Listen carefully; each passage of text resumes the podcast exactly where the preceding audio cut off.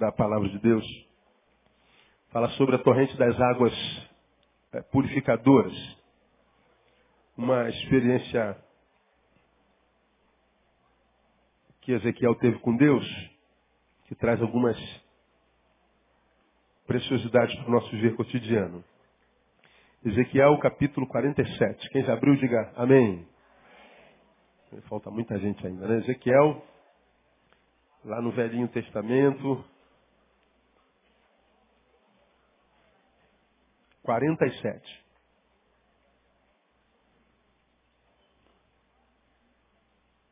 Ouvindo os barulhos das páginas, né? Se é uma páginazinha só, a gente não ouve, mas um monte delas. Pô, ainda tem página, né? Quem já abriu, amém? Agora a maioria foi. Versículo 1 do 47, vamos ler o capítulo. Depois disso me fez voltar à entrada do templo. E eis que saíam umas águas por debaixo do limiar do templo para o oriente, pois a frente do templo dava para o oriente. E as águas desciam pelo lado meridional do templo ao sul do altar. Então me levou para fora pelo caminho da porta do norte e me fez dar uma volta pelo caminho de fora até a porta exterior, pelo caminho da porta oriental, e eis que corriam umas águas pelo lado meridional. Saindo o homem para o oriente, tendo na mão um cordel de medir, mediu mil côvados e me fez passar pelas águas, águas que me davam pelos artelhos.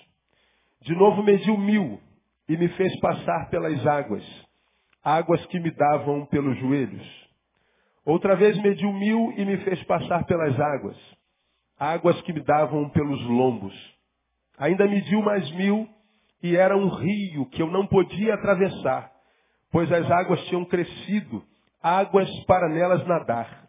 Um rio pelo qual não se podia passar a val. E me perguntou, viste, filho do homem? Então me levou e me fez voltar à margem do rio. Tendo eu voltado, eis que à margem do rio havia árvores em grande número, de uma, de uma e de outra banda. Então me diz, estas águas saem para a região oriental, e descendo pela Arabá, entrarão no Mar Morto. E ao entrarem nas águas salgadas, estas se tornarão saudáveis. E por onde quer que entrar o rio, viverá todo ser vivente que vive em enxames, e haverá muitíssimo peixe. Porque lá chegarão estas águas, para que as águas do mar se tornem doces, e viverá tudo por onde quer que entrar este rio. Os pescadores estarão junto dele, desde Engede até Englaim. Haverá lugar para estender as redes. O seu peixe será segundo a sua espécie, como o peixe do mar grande, uma multidão excessiva. Mas os seus charcos e os seus pântanos não sararão, serão deixados para o sal. E junto do rio, à sua margem, de uma e de outra banda nascerá toda sorte de árvore que dá fruto para se comer. Não murchará a sua folha, nem faltará o seu fruto. Nos seus meses produzirá novos frutos, porque as águas saem do santuário. O seu fruto servirá de alimento e a sua folha de remédio. Amém, amados? Parece um texto esquisito de entender. Parece não é um texto esquisito de entender. Mas a gente não precisa entender eh, na sua, na sua é, totalidade. Você só precisa entender desse texto seguinte. Ezequiel foi um dos profetas que foram, foi chamado para ministrar no exílio. O povo estava exilado, estava cativo, preso, longe da sua casa, longe da sua terra, longe do seu habitat, longe da sua família, longe dos seus sonhos, longe de tudo. E Ezequiel foi um dos profetas que foi levantado no meio do exílio para profetizar ao povo, para proclamar ao povo, para avisar ao povo que o tempo do exílio estava acabando. Que o tempo da restauração havia chegado. De que o tempo da vergonha, o tempo da impossibilidade de ir e vir, o tempo dos sonhos enterrados acabou. Ezequiel foi alguém que foi levantado por Deus para proclamar como seria a nova cidade, como seria a nova terra, como seria o povo, depois da ação de Deus, pós-cativeiro. E essa palavra vem como esperança. O templo era o lugar onde o povo adorava ao Senhor. E o povo estava longe do templo. E Ezequiel então é levado ao templo, numa visão, e lá ele vê esse rio que brotava do altar, do templo, e cujas águas eram águas tão puras, tão abençoadas e santificadas pelo Senhor, que por onde esse rio passasse, geraria vida. Por onde esse rio passasse, mudaria as coisas. Onde esse rio tocasse, onde as águas desse rio tocassem, ali haveria cura, ali haveria paz, ali haveria toda a sorte de bênçãos. Ana Paula compôs uma música bonita sobre esse rio, né? Por onde o rio passar, tudo vai transformar. Canta. Pois leva a vida do próprio Deus. Profetiza. E esse rio está nesse lugar.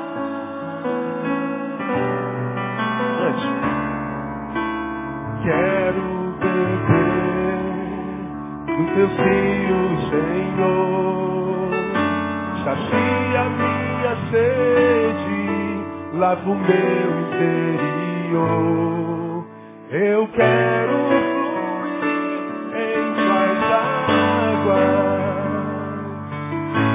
Eu quero beber da tua fonte fonte de água viva. Declare. Tu és a fonte, Senhor. Linda essa música, né? Esse rio está aqui nesse lugar, amém, amado? Diga para alguém que não crê do seu lado, olha, o rio está aqui, essa água está aqui. Pode curar você nessa noite. Nós estamos no templo, irmãos. E essas águas brotam do trono. E nós profetizamos essa água aqui. Vai sarar você nessa noite, vai mudar a tua história. Quero profetizar cura na sua vida no nome de Jesus. Agora, do que de fato esse texto fala? O que nós vemos nesse texto de fato é a experiência do profeta no processo de aprofundamento nas águas de Deus.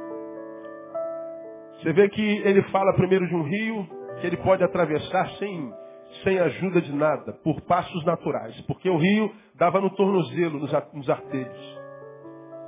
E ele anda mais mil côvados e quando ele dá a volta de novo, ele chega no mesmo rio, o rio as águas já aprofundaram-se mais, subiram, já batia no joelho. Ele dá outra volta quando passa pelo rio e se aprofunda mais e ele já está nos lombos, está na cintura. E ele dá mais uma volta e agora não tem mais jeito, agora só nada. Então ele vai entrando no rio, o rio pega no artelho, sobe até o joelho, sobe até o lombo, daqui a pouco cobre só nada. Então o que Deus está dizendo para Ezequiel é que ele faria isso com o seu povo, povo que estava longe dele, por isso no cativeiro. Um povo que estava recebendo uma palmadinha no popô, estava sendo castigado no cativeiro por causa do seu adultério espiritual. Adoraram outros deuses, filhos rebeldes. E Deus está falando que agora, quando o tempo do cativeiro acaba, quando o tempo da vergonha acaba, quando o tempo da dor acaba, Ele está restaurando a aliança com o seu povo, mas Ele quer que esse povo não seja um povo que se contente com o que tem de Deus, mas um povo que evolua, um povo que não se satisfaça com as águas no pé. Um povo que não se satisfaça com pouco, se ele tem a possibilidade do muito. Que não satisfaça-se com pouco, porque o Deus que, que os tira do cativeiro, que os tirou do primeiro lá de Faraó, é um Deus que pode fazer muito mais abundantemente além do que aquilo, do que, aquilo que a gente pede ou pensa. Então, Ezequiel, diga para o meu povo que eu quero que eles se aprofundem nessas águas. Eu quero um relacionamento mais aprofundado. Ezequiel estava sendo conduzido a uma experiência relacional mais profunda com Deus. Isso é o transcender a superficialidade. O que Deus está dizendo é o seguinte, eu não quero mais superficialidade no meu povo. Eu não quero mais filhos meus no raso. Eu não quero mais filhos meus vivendo vida teórica. Eu quero que eles se aprofundem no relacionamento comigo. Quero que eles transcendam a superficialidade. O texto contrasta com a acusação que é feita no livro de Hebreus, capítulo 5. Marca aí a sua Bíblia. Vamos lá, Hebreus, lá na frente, lá no finalzinho da Bíblia. Você conhece esse texto? Ministrei sobre ele alguns, alguns dias atrás. E esse texto de Ezequiel contrasta com isso que está em Hebreus capítulo 5. Aqui Deus está dizendo, vençam a, a superficialidade, transcendam a superficialidade. Vença a estagnação, vença o seu comodismo, vá além. Faça como diz a canção, leva-me além, leva-me ao nível mais profundo de experiência contigo. É isso que Deus quer, gerar no seu povo. Porque não quer que o seu povo viva uma vida superficial. Então, essa palavra de Ezequiel contrasta com 5,12 de Hebreus, onde o, autor de Hebreus fala assim, porque devendo já ser mestres em razão do tempo, ainda necessitais de que se vos torne a ensinar os princípios elementares dos oráculos de Deus, e vos haveis feito tais que precisais de leite, não de alimento sólido. Tu vai lá no versículo, capítulo 6, versículo 1, pelo que deixando os rudimentos da doutrina de Cristo, prossigamos até a perfeição, não lançando de novo o fundamento de arrependimento de obras mortas, de fé em Deus. A acusação de Hebreus, voltemos para Ezequiel, é de que o povo velho não matava o menino dentro. É que o povo, que apesar do tempo que tinha, e o tempo já dava para que eles fossem mestres na fé, mestre no assunto espiritual, Deus está dizendo, vocês ainda são meninos. De modo que eu preciso estar dando leitinho na boca de vocês. A acusação do autor de Hebreus é de meninice, de meninismo crônico. É de superficialidade. Contrasta com o que Paulo fala em 1 Coríntios capítulo 13, eu guardo mais esse texto, que fala sobre a suprema excelência do amor, mas há uma altura daquele capítulo que ele diz, quando eu era menino, eu pensava como menino, falava como menino e andava como menino. Mas quando eu cheguei a ser homem, conclua. Não ouvi? Diga, acabei com as coisas do menino. O que, que Paulo está dizendo? Não dá para ser criança a vida inteira. Não dá para ser menino, não dá para ser superficial a vida inteira. A vida perde sentido a coisas que no tempo de menino são lindos. Preguei sobre isso aqui alguns anos atrás. Mas essas mesmas coisas, se nós crescemos e continuamos praticando-as, fica ridículo.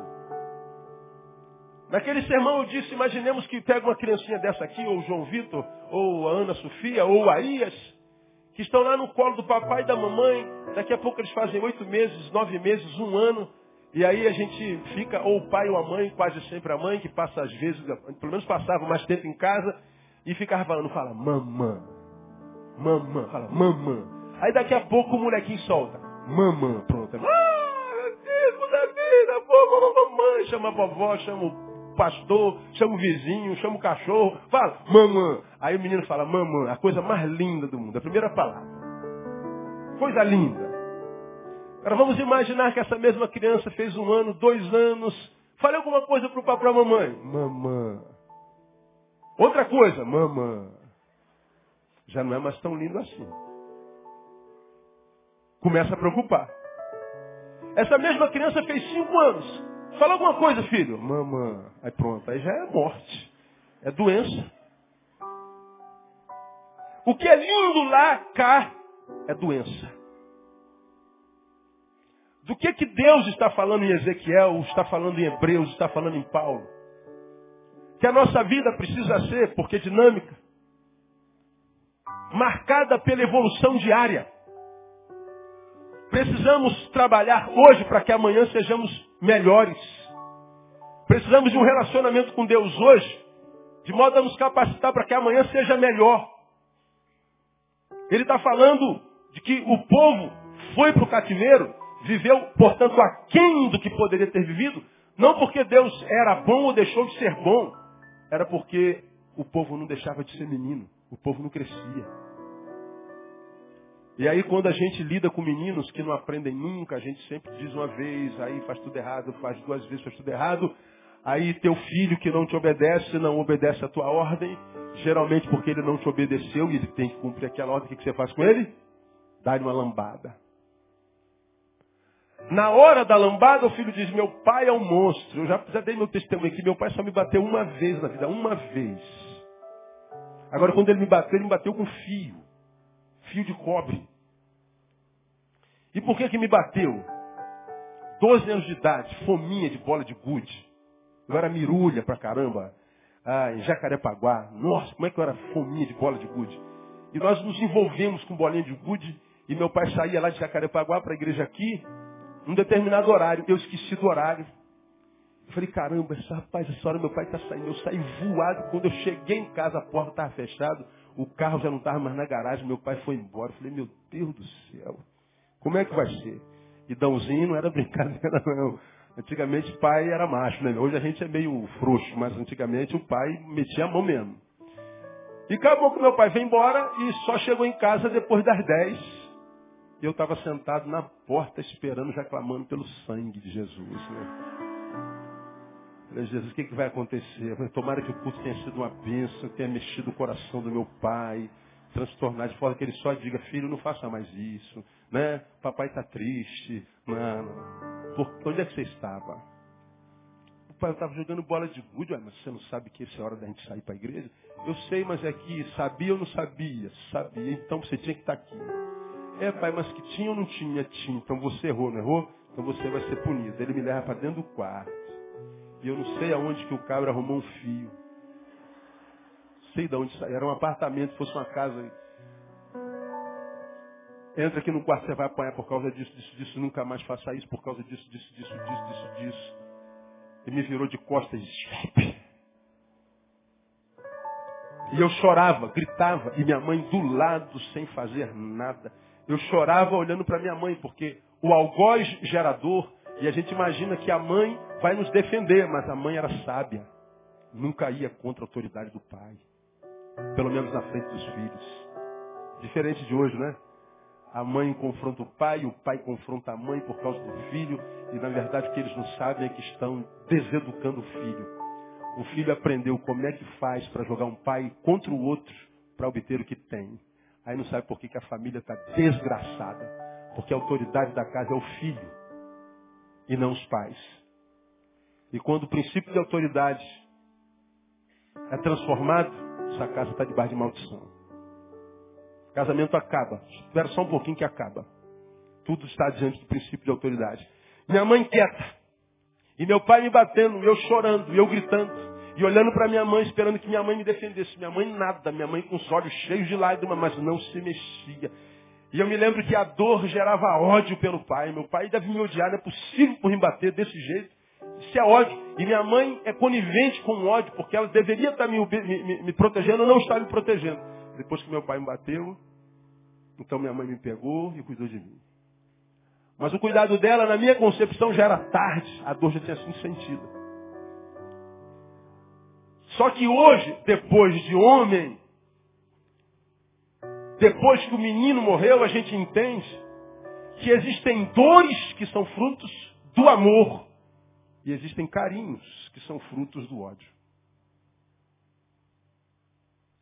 Meu pai me bateu porque amava. Ele entendia que se me fizesse carinho, estaria dizendo, meu filho, faça de novo. Se meu pai me acarinhasse naquele dia, não sei nem se existe essa palavra, acarinhasse, mas dá para entender, não dá? Se meu pai me fizesse um cafunézinho naquele dia, eles não estariam me abençoando. Foi a única vez que meu pai me bateu e eu posso lhe afirmar que se meu pai não me bate naquele dia, eu não seria o que eu sou hoje. Então, no dia da dor, no tempo da dor, a solidão. A gente imagina que tal solidão, a dor, a adversidade é produto de um Deus que diz que ama, mas não ama. De um pai que abandona. Onde tu estás, Deus, que não vejo o que eu estou passando, de repente ele seja a fonte disso que você está passando. E porque Deus é amor, não é um Deus, não é um Deus que ama, ele, ele, é o Deus que é o amor. Ele sabe o que está fazendo porque ele conhece nossos amanhãs e nós não. Então, para que nós não nos frustremos com Deus, ele está dizendo, meu filho, você tem que parar de ser menino, tem que parar de ser moleque. Tem que parar, portanto, de ser chorão. Tem que ampliar a sua capacidade de reflexão. Tem que deixar a superficialidade, tem que deixar a mediocridade, tem que ir além no seu relacionamento comigo para que você vá além na sua relação consigo.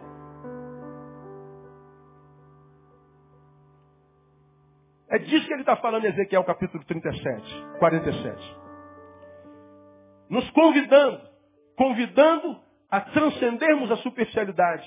Porque na superficialidade não se experimenta as delícias prometidas de Deus a nós, só na profundidade.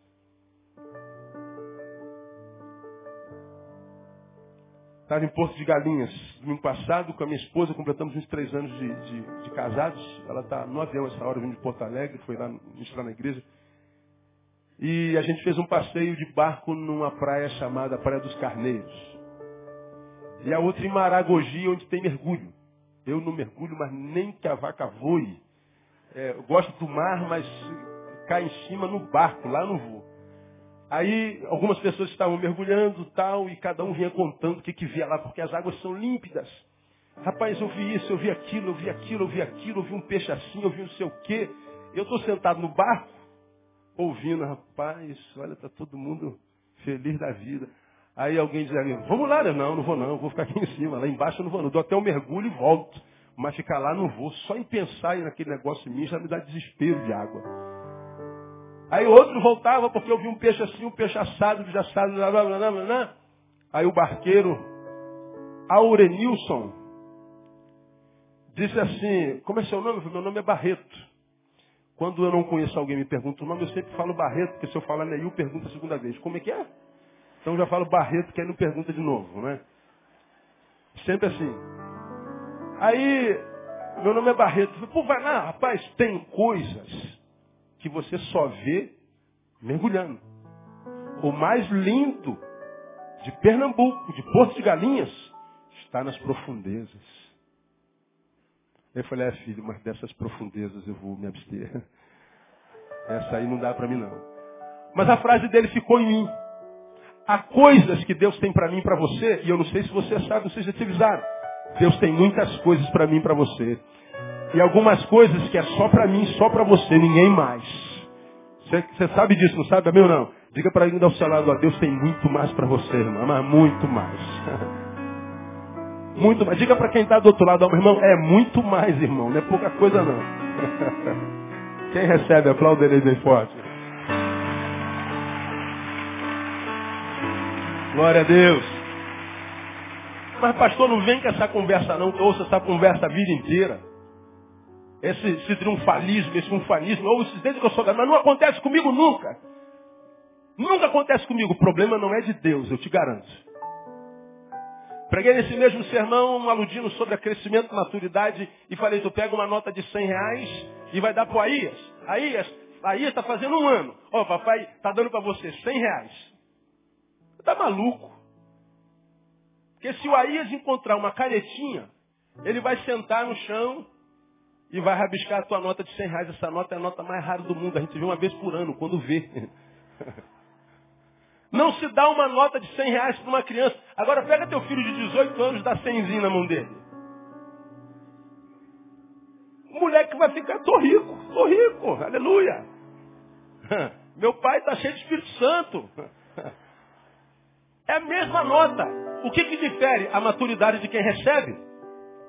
Há coisas que Deus só dá para aquele que está preparado para receber. Se eu sou um bebê de Deus, Deus vai me tratar como bebê. Agora, se eu chego à estatura de homem perfeito, eu vou ter muito mais de Deus. O que eu e você não recebemos de Deus, não recebemos de Deus porque Deus não quer dar. Não recebemos de Deus porque Deus mudou de ideia.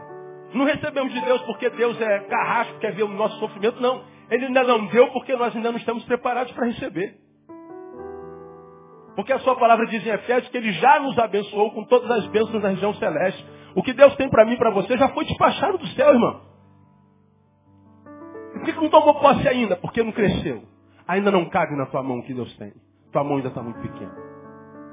Ainda não cabe no teu cérebro, teu cérebro muito pequeno.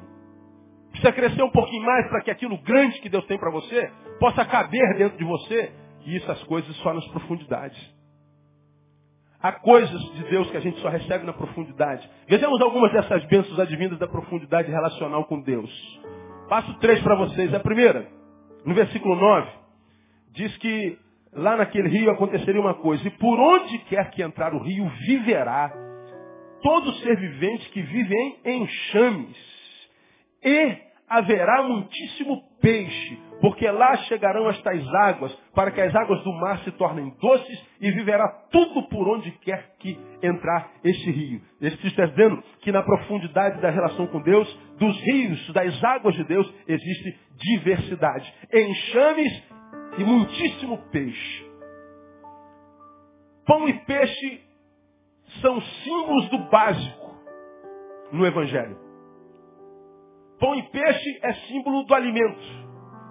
E ele está dizendo que esse rio iria gerar não só enxames no plural, enxame já é, conota quantidade, mas bota essa quantidade no plural e além da quantidade no plural diz muitos peixes.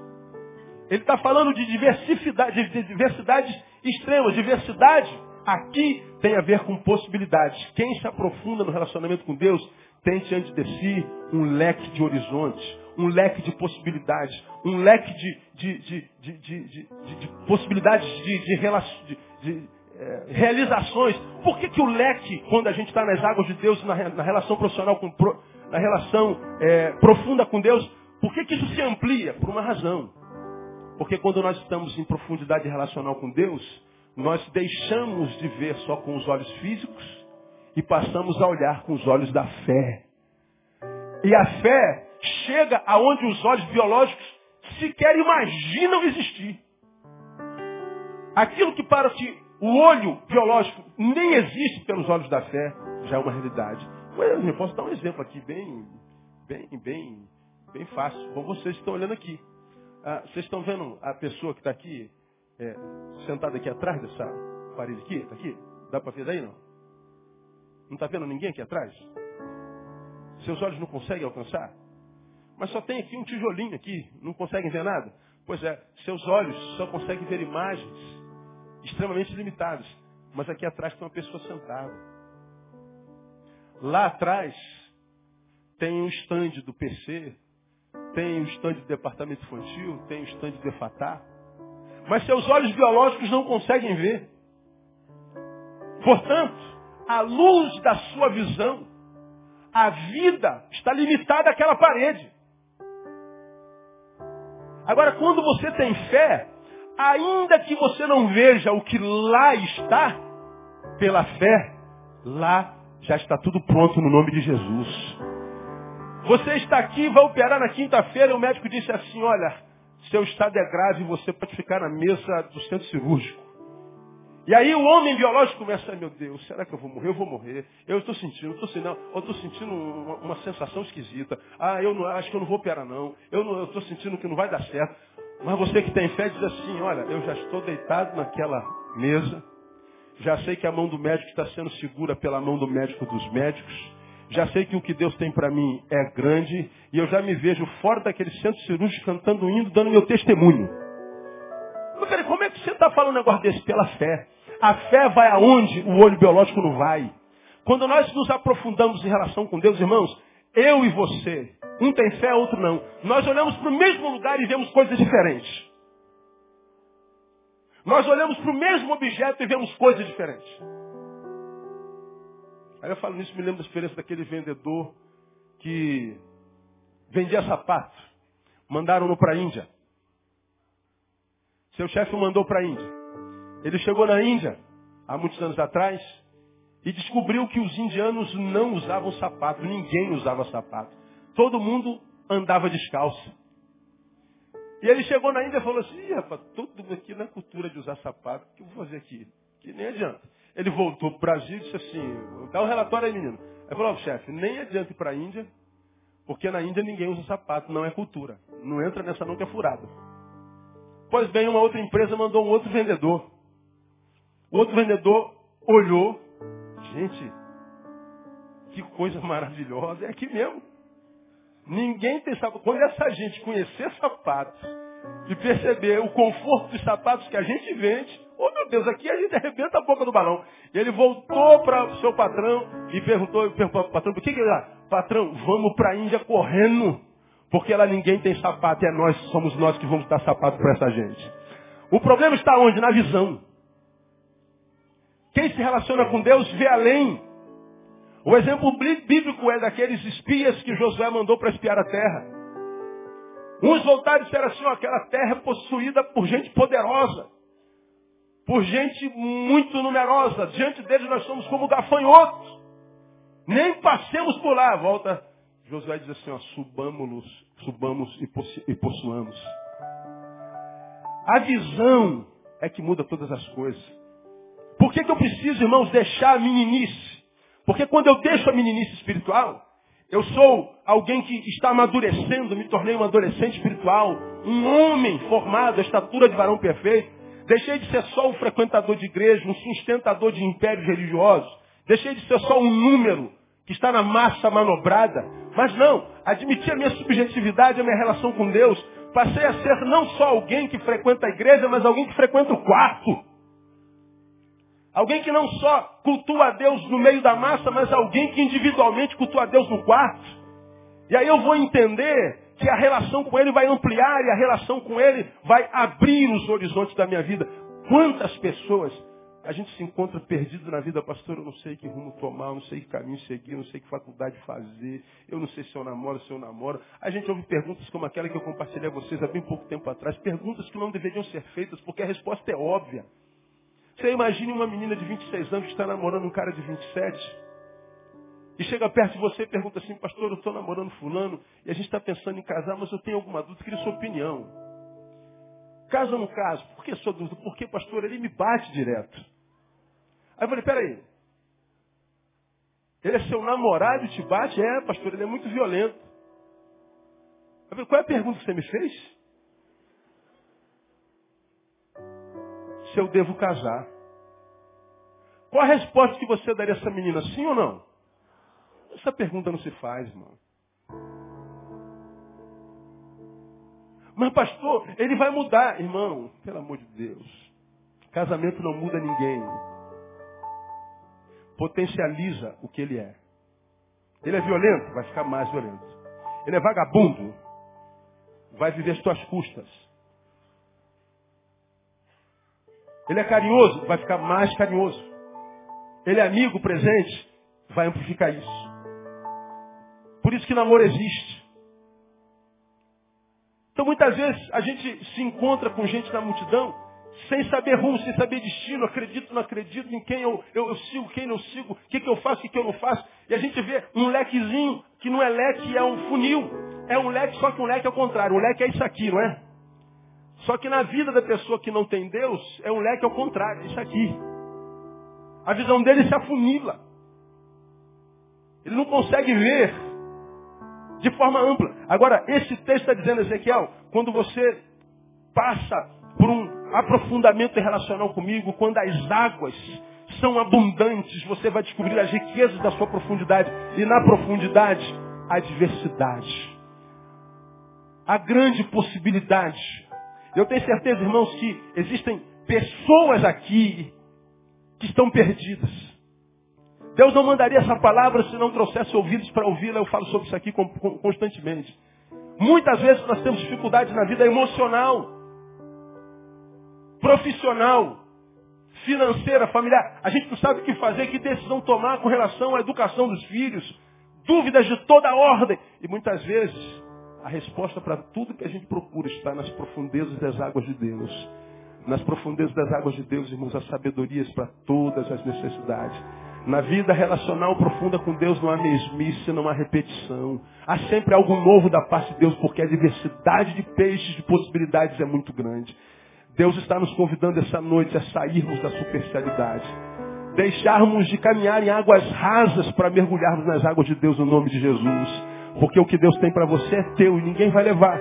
É possível que isso fique lá nas, nas dispensas de Deus, apodrecendo. Mas é teu. Se você não tomar posse, fica lá.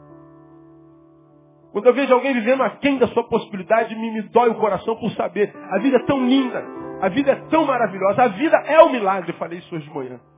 E há tanta gente que está vivo, ou viva, esperando que aconteça algo que ela sonha para que ela seja feliz. Como, por exemplo, ah, eu só vou ser feliz quando casar. Eu só vou ser feliz quando passar no concurso público. Quando a gente fala coisas como essa, que não são sábias, nós estamos simplesmente retardando o dia da nossa felicidade.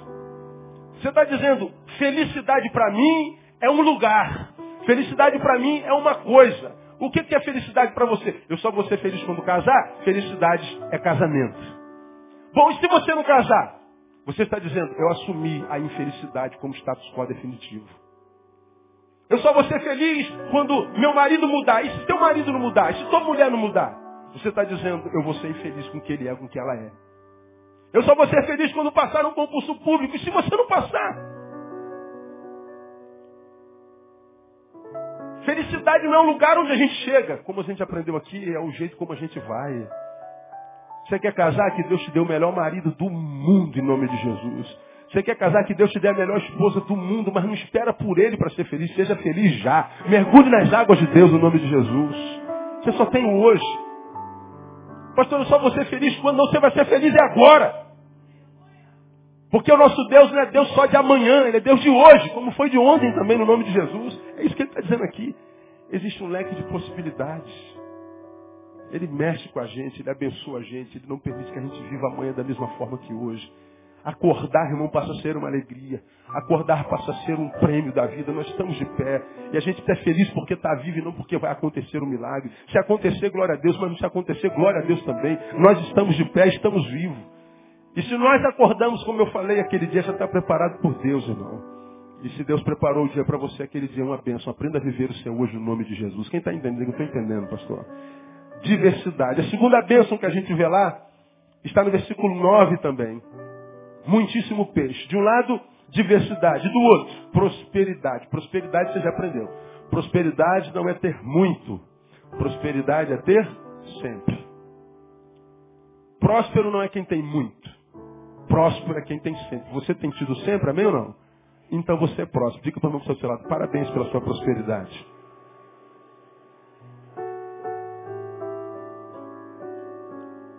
Agora, cadê que alguns de nós agradece pelo que tem? Nós estamos aqui com o nosso carro na, na porta. Mas estamos aqui sem prestar atenção no sermão, sem prestar atenção em nada. Dizendo assim, quando é que eu vou comprar aquele outro carro, hein, meu? Estou aqui com o meu Honda Civic. 2010 já está velho, já está velho. E eu estou querendo a tal da Captiva. Ah, hoje acertei. Outra vez eu falei Activia. É a idade, vocês vão chegar na minha idade também. Nem eu estou ficando doido. Aí o cara tá com Honda Civic dele assim, ai meu Deus do céu, quando eu tiver aquela catite captiva, mas a mulherada vai ficar doida. Meu vizinho vai morrer de inveja. Meus irmãos lá da célula vão ver o quanto eu sou próspero. Aí tu tá sonhando com um carro que vem de tal forma, e sonhar é uma benção, meu irmão. Mas você sonha de tal forma com ele que já não consegue mais agradecer pelo que tem. Aí você estabelece um plano. Em outubro eu troco meu carro. Vai entrar um dinheirinho assim, assim, assado. Aí eu troco. Chega em outubro você não consegue trocar o carro. Não entrou o dinheirinho assim, assim, assado. Ficou cru. Aí você começa, poxa, não consegui trocar meu carro. Não, poxa vida, eu queria aquele captivo, eu queria, meu Deus, eu estou com esse carro velho aqui. Você começa a reclamar pelo que não tem, ainda que tenha um carro que te leve para o mesmo lugar que a captiva te leva também. 99,9% de nós estamos sofrendo não por algo que nos falte, mas por algo que não sobra. Nós queremos que sobre. Nós queremos ter mais do que precisamos. Porque nós precisamos do mínimo para ser feliz. Você sabia que dá para ser feliz sem automóvel? Quem acredita nisso aqui? Amém ou não? Ah, então joga seu automóvel fora, pastor. Eu não posso. Eu posso comprar um. Mas houve um tempo que eu não podia.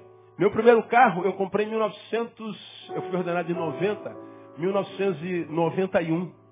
Eu morava na Tijuca, trabalhava no Leblon, estudava no Estácio e pastoreava em bom sucesso. Aleluia, glória a Deus. Tudo pertinho, um do outro. E morava no Seminário do Sul, aquela ladeira, quem conhece o Seminário do Sul, aí ia para a igreja um bom sucesso, e, e chuva, e tamarinha na, na, na, na, sacola, e bolsa, porque a gente passava o dia todo lá, e pegava o ônibus na Vinda Brasil, e tudo bem, o ônibus, quando chegava via a ladeira do Seminário do Sul, falei, Jesus, mano, glória a Deus, Senhor, me dá um carro. Olha, pode ser sem porta, sem teto, pode ser como aquela casinha, era uma, era uma casa muito engraçada, não tinha teto, não, é, esse é um carro muito engraçado, não tinha teto, não tinha. Eu só preciso andar, Senhor. Qualquer coisa, me dá um bagulho que dê para eu vir para a igreja. Quem não tem nada, um bagulho serve. Meu primeiro carro, uma Fiat 147, 77, ai que benção. Meu irmão, quando eu comprei aquela Fiat 77, era agora, meu Deus, aleluia, glória a Deus, aleluia, tá. Pô, tirava mal onda. O problema da Fiat 147, se tu cuspir no chão e molhar, ela para. Não podia chover. Se chovesse, não podia sair com o carro. Aí não dava. O Jorge a Nádia, que são meus ovelhas desde o tempo de, de Nova Holanda, Nilson, vira e mexe, chovia, o carro parava, eu ligava para a igreja, manda chamar um chocolate. O chocolate era o mecânico. Aí o chocolate falou, já sei, pastor, já parou aonde? Aí o chocolate. Ai, meu Deus do céu. 77. Mas era uma alegria. Eu tenho foto com aquele carro até hoje. Agora, essa alegria é uma alegria porque nós não tínhamos nada, mas agora que temos, sonhamos com algo mais e por causa desse sonho, essa alegria passa a ser um problema. Aí você fala assim, mas isso é errado, pastor? Não, sonhar é certo. A gente não morre quando a morte chega, a gente morre quando os sonhos se vão. Então tem que sonhar com algo mais. Agora, qual o perigo de sonhar errado? Qual o perigo da prosperidade? É que é para prosperidade pode ser, pode ser não só um sonho, pode ser uma ambição doentia. O que a gente chama de prosperidade, inclusive na igreja evangélica, que só fala de dinheiro, de prosperidade, de ter e de mamon, é que a gente sonha em ter mais, e esse mais é quase sempre algo que a gente não precisa. Temos mais para mostrar para os outros que mais temos. E aí muitas vezes nós estamos tão desesperados pelo que não temos que esquecemos de agradecer pelo que temos. E aí, muitas vezes, deixamos de ter o que não temos e ainda perdemos o que temos. E não sabemos por que, que nós estamos caminhando para trás, por que, que nós estamos definhando. Porque nós estamos envelhecendo, mas estamos piorando ao invés de melhorar. Estamos amadurecendo, mas não estamos, estamos envelhecendo, mas não estamos amadurecendo. A gente não sabe porque a vida estagnou. É porque a gente perdeu a capacidade de celebrar o que a gente tem. Diversidade na Bíblia não é ter muito, é ter sempre. Fala em peixes em grande quantidade. Mas quando fala de peixe em grande quantidade, não fala só da quantidade de peixe, porque eu não preciso de um enxame de peixe. Eu só preciso de um peixinho para almoçar. Eu só preciso de um filezinho. Então tem lá muito peixe, e eu não preciso mergulhar e caçar, pescar tudo uma vez. Não, eu só preciso daquela trutazinha para fazer aquele filezinho com azeite. Acabou. Agora não, nós muitas vezes temos olho grande, nós queremos pegar tudo uma vez e fica pro resto da vida sem. Irmãos, eu tenho visto tanta gente passando necessidade por causa do olho que é grande. A gente não sabe agradecer a Deus pelo que tem. A gente não sabe celebrar as, como eu já preguei aqui, as micro coisas que Deus nos dá, porque a gente só pensa nas macro coisas. A gente pensa nas coisas fenomenológicas, nas coisas portentosas, e a gente esquece de agradecer a Deus pelas coisas diminutas que acontecem todos os dias. A gente pede a Deus os grandes milagres, na nossa vida acontece milagres todo dia. Eu não sei se você concorda comigo, mas estar sentado aí hoje é um milagre ou não? Você vai sair daqui e vai chegar em casa e vai jantar, tem comida lá. Isso é um milagre ou não? Você viu a reportagem essa semana quantas pessoas morrerão de fome no Sudão? Quase um milhão de pessoas morrem de fome todos os dias no mundo. E você, mal ou bem, irmão, chega em casa, tem aquele arrozinho, tu geladeira, tem, só tem um ovo. Ô oh, Jesus, só tem essa desgraça, Senhor. Isso é comida de servo do Senhor. Isso é comida de crente que está andando em vitória, chamado para reinar em vida em Cristo Jesus. Quem me pôs por cabeça não por cauda, eu não vou comer. Ovo, ovo sai lá pela cauda, eu não vou comer esse negócio. Pois é, esse ovo lá no Sudão, irmão, ia ser um manjar. Agora, quando você só tem aquele arrozinho e aquela rapinha que fica no fundo, às vezes dá uma queimadinha. Quem gosta daquela rapinha que fica no fundo do arroz? Ah, é um monte de pobre igual a minha. Aí tu pega aquela ratinha, come assim, né? Aí tu tem pouco arroz, o que, que você faz? Dá umas farinhazinhas que dá uma enxada, não é verdade? Aí tu pega aquele ovo, faz aquela gema bem molinha. Oh, Jesus amado. Minha esposa quase vomita quando falo isso. Aí tu joga aquele arroz, aí tu faz aquela massa igual concreto. E come dando glória ao Jesus. Aleluia, Jesus. Louvado seja o teu. Você é o manjar do céu. Aí depois toma um copo d'água. Pronto, resolveu. Você está para a semana toda abençoado. E olha, com um sorriso nos lábios, dando glória a Deus, porque tem arroz com ovo. No Nordeste do seu país tem gente que come rato. Tem gente que come uma vez por dia quando come. Tem gente no interior do nosso país se alimentando de banana verde com farinha. No mundo, milhares, milhões de pessoas morrendo de fome. E a gente estragando comida. Reclamando do que tem. E não sabe por que a vida se torna inimiga da gente. Por que, que a vida olha para a gente com antipatia? Não tem nada na vida e quando tem, alguém rouba, alguém tira. Quase não tem sonho. Quando sonha, realiza, essa realização vai por água abaixo, alguém destrói. E a gente diz, meu Deus, pastor, quanto mais eu rezo, mais assombração me aparece. Pois é, reza, mas não tem gratidão na tua reza.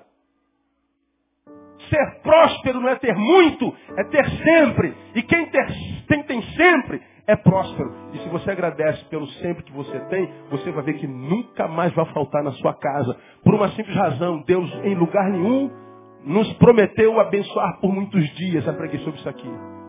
As promessas de Deus para nós é sempre para o hoje. De modo Deus abençoa a vida dos teus servos. A mim dê muitos anos de vida. Não, Deus não promete muitos anos de vida, Ele promete um dia de vida. Ele nos abençoa para hoje. Sua bênção se chama maná no Velho Testamento. Maná é para hoje. Se guardar para amanhã, o que, que acontece? Estraga. Agora, o que, que acontece? Para hoje, nós temos tudo, mas não vivemos o tudo que temos hoje, porque estamos preocupados se vamos ter amanhã. Nós estamos preocupados se vamos conseguir conquistar aquilo amanhã. Recebi um e-mail de uma pessoa, das muitas pessoas que me ouvem nesse país, que todo pastor, o senhor, o senhor, o senhor, são 100 e-mails por dia em torno disso.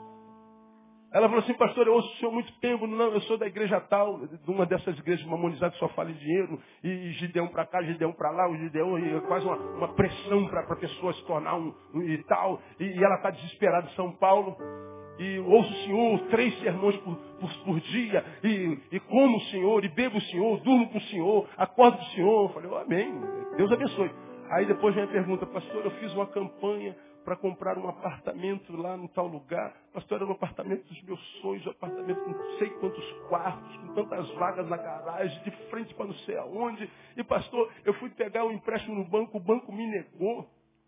Como é que Deus faz uma coisa dessa comigo, pastor? Como é que eu posso aceitar um negócio desse? Eu não aceito um negócio desse para minha vida. Aí eu falei, ah, Jesus. Ai, Jesus. Você tem certeza que me ouve, irmão?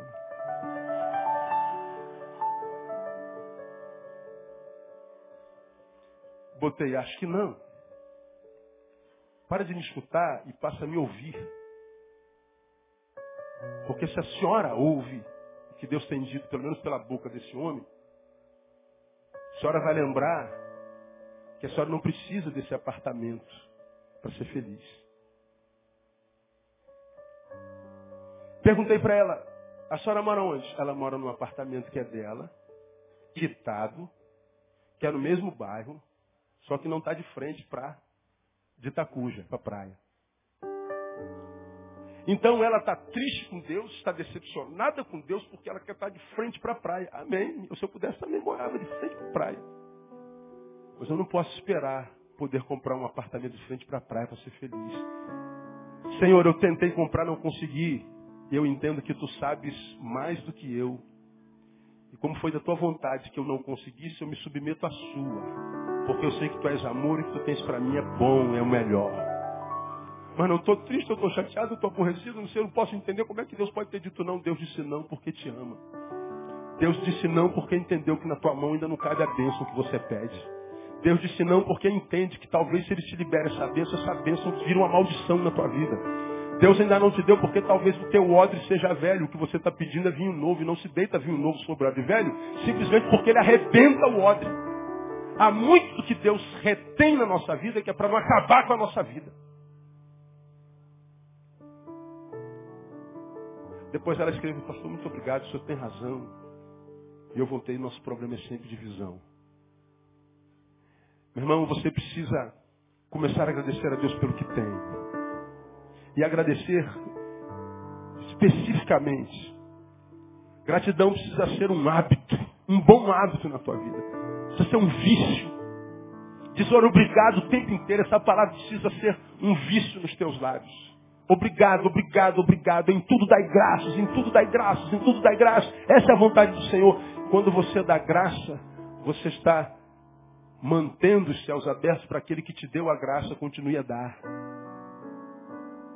Você se lembra dessa história que eu, que eu, que eu já contei aqui umas 3.600 vezes, com todo o meu exagero? Daquela, daquela história. Você que já ouviu, cala a boca, meu irmão. É que tem sempre alguém que vem pela primeira vez.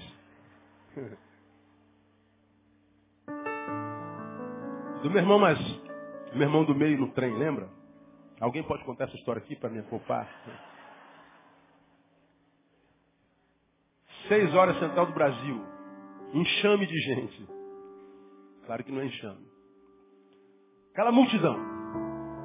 Você pega lá um trem às seis horas, não pega?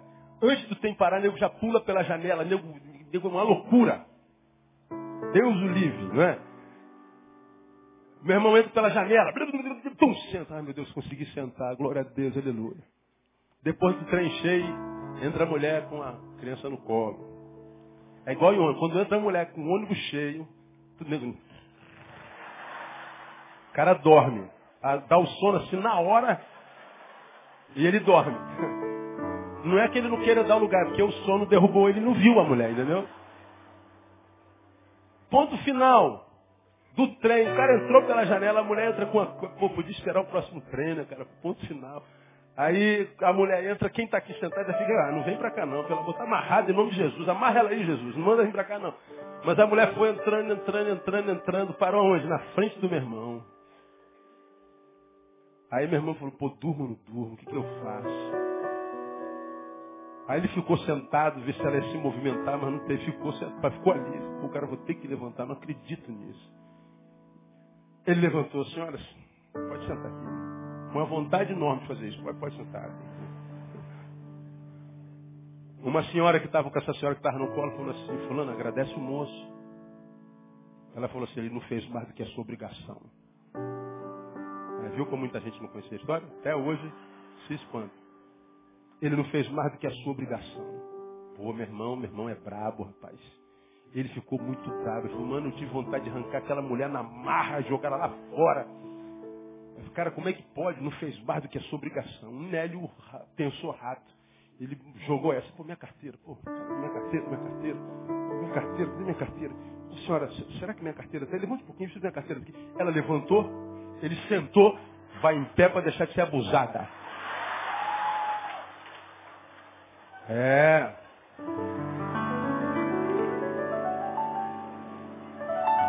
Aqui, amiga. Bem feito, bem feito. Ó, foi em pé, com criança no colo. Por que, que ela foi em pé? Ah, porque a ação do inimigo. Porque esse homem incompreensível. Por que? Não. É só porque não disse uma palavrinha mágica. Qual é a palavra? Obrigado. Só precisar dizer obrigado. Só isso. Uma palavrinha essa palavra pode mudar tudo. Tudo. Eu pego esse exemplo do trem, mas isso pode, pode ser é, é, uma realidade em qualquer. Pode mudar a história de uma vida. A ação de Deus na sua vida pode ser mudada por causa da tua postura de gratidão. É em tudo das graças. E quando a gente dá graça por tudo, nada falta. Quando a gente dá graça por tudo, tudo vai ser suprimento para nós, porque todo, todo suprimento vem de Deus. O nome dele é Jeová Jireh. O nome dele é o Senhor que provê. Provisão é o nome do teu Deus. Portanto, se falta na tua vida, não é porque Deus não tenha poder para suprir, talvez você não esteja preparado para receber. Porque nas profundezas relacionadas com Deus há prosperidade. O texto diz, é, Salmo 23, o Senhor é meu pastor e nada me faltará, irmão, está escrito lá. Por último, lá nas profundidades relacionais com Deus nós temos companhia e temos amizade. O versículo 10 diz assim, os pescadores estarão junto dele. Pescadores, plural, estão juntos e juntos estão à beira do rio. Então, onde o rio passa, ele gera comunhão. Onde o rio passa, ele gera juntamento. Onde o rio passa, ele gera amizade. Um dos grandes males do homem pós-moderno é a solidão. Desde que os séculos são contados, a gente ouve dizer que a solidão é o mal do. Desde que existe século. A ausência de alguém do lado, a ausência de alguém dentro. E na pós-modernidade nós temos um agravante. A solidão, a ausência de alguém do lado, é horrível. Mas nós vivemos dias tão maus que quem tem alguém do lado geralmente é traído por ele, ferido por ele, machucado por ele. A solidão me mata. Então me relaciono, me relaciono, sou traído.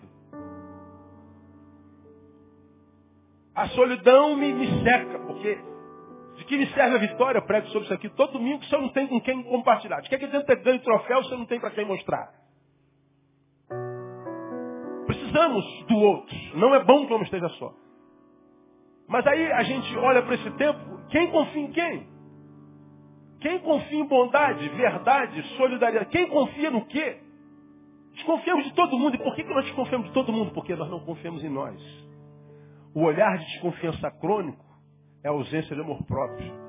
Quem confia em si sabe quem é, tende a confiar nos outros. Ah, pastor, mas vai confiar vai ser traído. É, possivelmente. Agora, se eu não correr o risco do relacionamento, a solidão me mata. Relacionar-se é correr risco. Relacionar-se é passar por riscos perigosos. E quem não quer se arriscar, vai ter que aprender a caminhar sozinho. E algumas pessoas eu tenho me encontrado e dizem assim, pastor, eu já me machuquei tanto que hoje eu não quero saber de ninguém. Hoje eu não quero me relacionar com mais ninguém. Eu não, eu não, me eu não vou me machucar mais. É verdade. Você não vai se machucar mais, mas nunca mais terá um cafuné. Nunca mais se alegrará. Nunca mais será amada. Nunca mais será abraçada. Nunca mais sentará à mesa para compartilhar vitória, alegria, derrota, seja lá o que for. É, mas machucar você não vai mais. Mas também não vai ter mais alegria. Você não vai se entristecer mais com ninguém, mas também ninguém vai gerar mais alegria. Relacionar-se é correr um risco. Solidão não é proposta de Deus para ninguém. Agora, se nós vivemos esse dilema, de um lado preciso muito de alguém, de outro lado, quem acha esse alguém se decepciona com ele, o que faz a nossa vida voltar ao normal, o que, que a gente faz? Nós temos que nos aprofundar nas águas de Deus, porque quando a gente se aprofunda nas águas de Deus, nós nos conhecemos a nós. Quando nós nos conhecemos a nós, nos conhecemos a nós porque conhecemos a Deus. E quando essa relação vertical entre você e Deus está saudável com a relação horizontal, também é saudável. Você corre o risco de se decepcionar, de se frustrar, sim. Mas a possibilidade é muito menor e é menor não porque o outro vai ser melhor, não. É porque você vai depender menos do outro, porque você está ligado em Deus, de quem você vai depender totalmente. Quando nós dependemos menos do outro, a nossa frustração é menor. Quando nós dependemos do outro, ainda que o outro nos apunhalhe, ainda que o outro nos machuque, ainda que o outro não supra nossas necessidades, a gente sabe que o outro é só um outro. E porque é um outro semelhante, eu não posso ter nele tudo que eu imagino necessitar para que eu viva uma vida plena. A minha vida se planifica em Deus. Então, eu vou ter uma relação amorosa? Sim, saudável. Eu não vou transformar o outro na minha fonte existencial, porque ele não é. Eu não vou morrer se meu casamento acaba. Eu não vou morrer se minha mãe morre. Eu não vou morrer se meu marido vai embora. Não, vou sofrer. Vou padecer. Mas eu sei que a minha vida não depende dele, porque a minha vida depende de Deus. Eu estou às margens dessas águas que saram. E esse ser que foi embora, esse ser que me traiu, esse ser que me decepcionou, esse ser que me frustrou, ele abriu uma ferida grande, mas eu estou dentro das águas que por onde passa gera cura. Então eu digo, olha, vai com Deus. Deus vai cuidar de mim. A gente aprende a superar todo tipo de dor relacional. Tenho visto gente desistindo por causa de relacionamentos equivocados, o que é uma pena.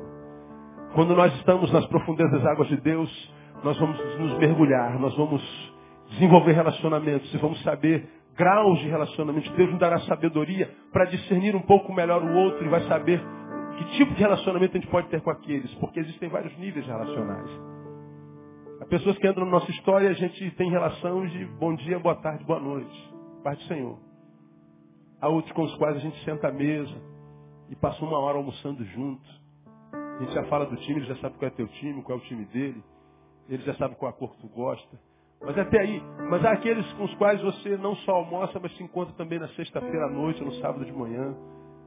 É alguém que você diz assim, puxa vida, estou triste com meu filho, ou estou triste com meu marido, com a minha esposa, ele já sabe um pouquinho da tua vida particular.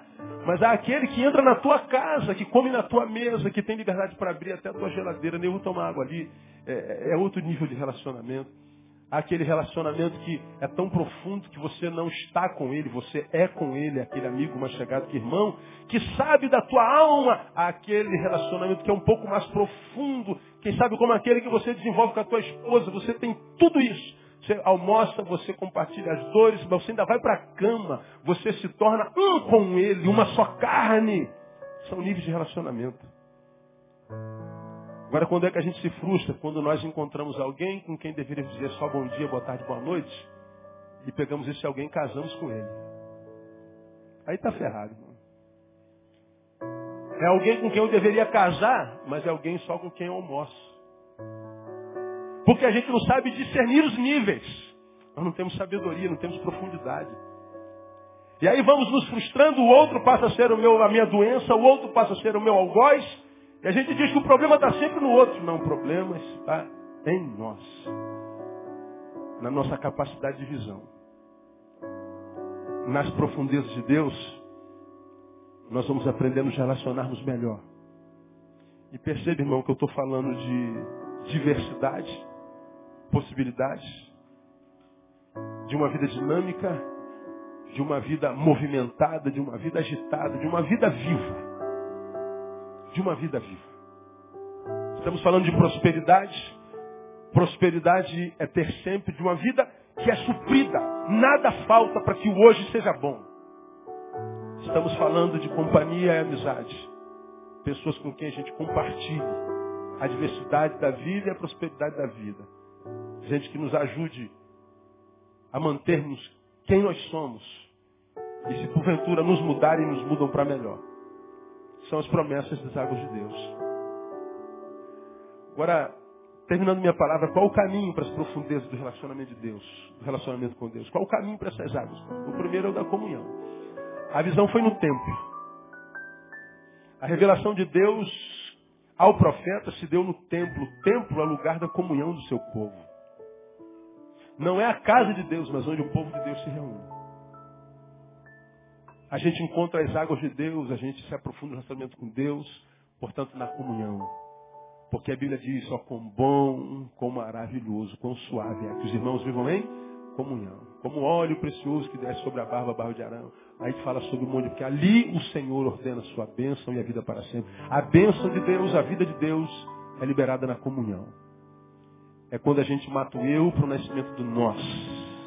É quando a gente vive o evangelho na prática, evangelho é uns aos outros. Na solidão, numa troca, numa dinâmica, numa vida. Por isso que o diabo trabalha tanto nos relacionamentos, para que você se frustre nele e desista de se relacionar. É por isso que ele trabalha tanto a quebra da comunhão, para que você não creia mais nela e não comungue mais.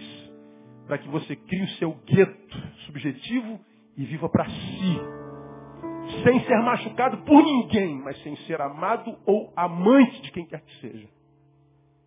Ninguém vai te machucar, mas você também não abençoa ninguém. E não é abençoado por ninguém. Vira uma ilha. Em ilha não tem vida. Deus não te criou ilha. Deus te criou ah, água. Deus te criou terra, na qual se planta, na qual se dá, da qual a gente se alimenta. Tem que se relacionar. É na comunhão. O rio a gente encontra na obediência. O texto, versículo 3 diz, me levou. No 4 diz, me fez dar uma volta. Me fez passar. Então, deu ordem ele foi. Obediência. Tem que ter obediência. Não há bênção de Deus na rebelião.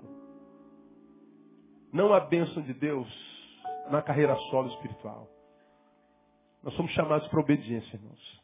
Nós somos chamados para dar relatório.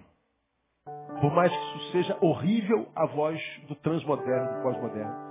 A ideia de ter que dar responsabilidade, ter que dar resposta, ter que prestar conta, estar debaixo da autoridade. Não estou falando de autoridade dessa que a gente tem na igreja, não. Pastor, me dá sua cobertura, está debaixo da sua cobertura, não. É onde é que você vai, com qual roupa que vai, com qual onde vai pegar. Não pega isso não, pega ele lá. Não pode dar um passo sem dizer para o guru o que, que vai fazer, não é disso que eu estou falando. Eu estou falando que a gente precisa de alguém que nos confronte de vez em quando. Alguém que tenha coragem de dizer, você está errado, sua vida, sua conduta está equivocada. E quando a gente diz para alguém que está vivendo errado, como eu disse na reunião hoje de manhã, nós não estamos indo contra ela. Quando você diz para um ladrão que rouba, um pastor que rouba, você, cara, você não pode roubar esse dinheiro, você não está indo contra esse pastor, você está indo a favor dele. Quando você está falando para um amigo, não se prostitua, para uma amiga, não faça isso, você não está indo contra ela, você está indo a favor dela, mesmo que esteja contra a sua ideia. E nós precisamos de pessoas a nosso favor que sejam contra a nossa postura. Nós precisamos de pessoas que nos amem tanto que reprovem nossa conduta quando ela é errada.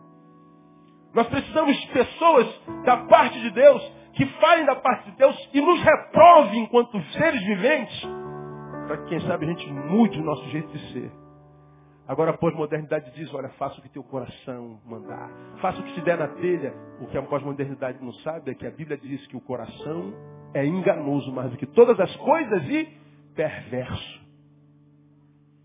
E a gente faz o que teu coração mandar. E fazendo o que o nosso coração manda, eu tenho visto um monte de jovens jogando a juventude fora. Um monte de jovens doidos para serem livres e não quererem dar satisfações aos pais viciados em crack. Homens de 1,90m presos por uma pedrinha de meia grama. Pessoas com um intelecto invejável presos por dois dedos de cachaça. Escravos da própria liberdade. Porque fez o que o coração mandou. É, não, não faça o que o seu coração manda, não, irmão. Faça o que Deus manda. E faça com que seu coração faça o que você manda. Seja você senhor dele, não escravo. Obedeça ao Evangelho. Por último, fé na sua palavra. Porque no versículo 8 diz, então me disse, estas águas saem para a região oriental e descendo pela Arabá entrarão no Mar Morto. E ao entrarem nas águas salgadas, estas se tornarão saudáveis. Peraí, mar morto com vida é só pela fé. Porque a prerrogativa da morte é a total inexpressão de realizações. A morte é a total estagnação. É a referência maior do nada. Um mar morto, ele está dizendo, nesse morto haverá muita prosperidade. Isso é fé. Fé na palavra de Deus. E a fé vem pelo ouvir e ouvirá. Pois bem, você pode ter chegado aqui e pode ter ouvido de alguém, ó, acabou, filho meu. Perdeu. Não, peraí, essa palavra perdeu veio da boca de quem? Sei lá, do, do ladrão, do médico. Veio da avó, da sogra, do cunhado, do marido da esposa. Ah, então não acredita nele não. Porque a última palavra sobre a tua vida vem da boca do Senhor. E o Senhor está dizendo que se essas águas passarem por aí, bicho vai pegar, irmão. As coisas vão acontecer no nome de Jesus. A vida, ainda que você esteja morto, vai viver. Vai gerar vida e vai transformar você numa vida que vale a pena ser vida. A minha oração é que você receba essa palavra e volte para a comunhão. A minha oração é que você receba essa palavra e volte à obediência ao seu Deus, a sua palavra, que você tenha fé no que Deus está pregando. Porque, meu irmão, a última palavra sobre a sua vida vem de Deus. A última palavra sobre a tua vida, teu futuro, vem da boca do Todo-Poderoso. Não acredite naquela palavra maldita que disseram contra você. Ela não provém de Deus, então não vale para a tua vida, porque sobre a tua vida está a bênção do Senhor, e para quem está debaixo da venda, a bênção do Senhor não vale encantamentos, não, não, não vale palavra maldita. Deus vai mudar a tua história. Eu quero profetizar, começa a fazer isso hoje no nome de Jesus. Quem recebe, aplauda ele bem forte. Vamos adorar. Está de pé.